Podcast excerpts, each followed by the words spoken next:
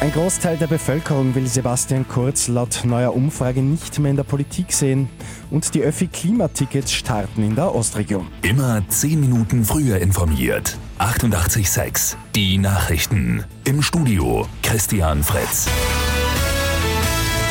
Ein Großteil der Bevölkerung wünscht sich, dass Ex-Kanzler Sebastian Kurz die Politik ganz verlässt. 65 Prozent sind dafür, dass sich Kurz als Clubobmann und Parteichef der ÖVP zurückzieht. Nur 27 Prozent sind dafür, dass er bleibt. Das geht aus dem für APA und ATV neu erstellten Österreich-Trend von Peter Hayek hervor.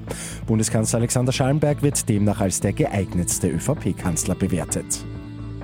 Einen Tag bevor die österreichweite Variante losgeht, starten heute die Öffi-Klimatickets in der Ostregion, also in Wien, Niederösterreich und dem Burgenland. Wer eine Jahreskarte für die Region hat, wird automatisch umgestellt.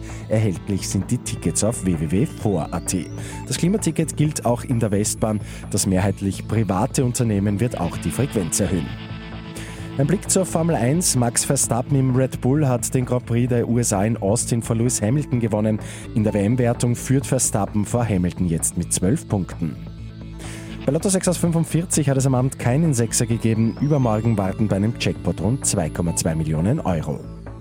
Und die Gemeinde Neutal im Burgenland feiert 750. Geburtstag. Die gute Nachricht zum Schluss. Und das wird groß gefeiert. Gestern hat es die Präsentation einer neuen Ortschronik gegeben. Auch eine Gedenkmünze ist zum Jubiläum herausgegeben worden.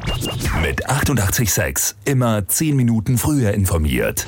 Weitere Infos jetzt auf Radio 886 AT.